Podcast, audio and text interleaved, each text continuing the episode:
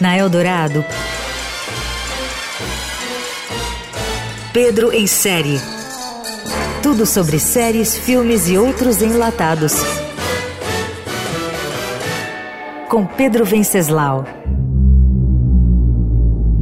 State Department is pulling an agent that specializes in responding to escalated cartel activity. This is not my department.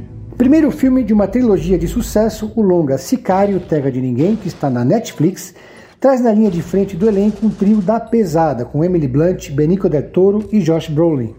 Lançado nos cinemas em 2015, o longa ganhou depois duas boas sequências, mas foi a primeira que deixou um rastro de críticas favoráveis e tornou-se objeto cult de cinéfilos. O longa traz como pano de fundo um dilema manjado. Os fins justificam os meios no combate ao crime organizado? A história se passa no cenário entre Estados Unidos e México, uma região onde as fronteiras se confundem literal e metaforicamente. Com personagens tão secos como o clima, Sicário, Terra de Ninguém, segue uma ação militar ousada para pegar o líder de um cartel de drogas. Emily Blunt faz uma agente do FBI que chega às cegas na operação e se depara com a brutalidade de Juárez, cidade mexicana tomada pelos traficantes, onde corpos pendurados nos viadutos dão um exemplo. Esse é o clima de tensão da rotina em um local tomado pelo banditismo.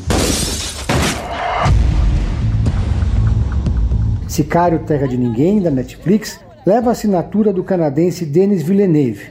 É um filme com figuras ambíguas que transitam o tempo todo no limite da ética, da moral e da civilidade.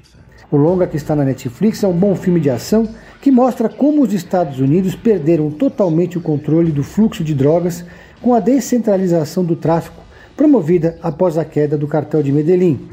É também um daqueles filmes que usam a vingança para saciar o público, na linha olho por olho, dente por dente. Sicário tem boas cenas de ação coreografadas e muita bala comendo.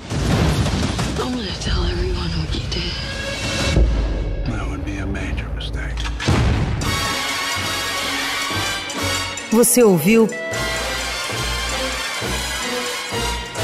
Pedro em série tudo sobre séries, filmes e outros enlatados com Pedro Venceslau.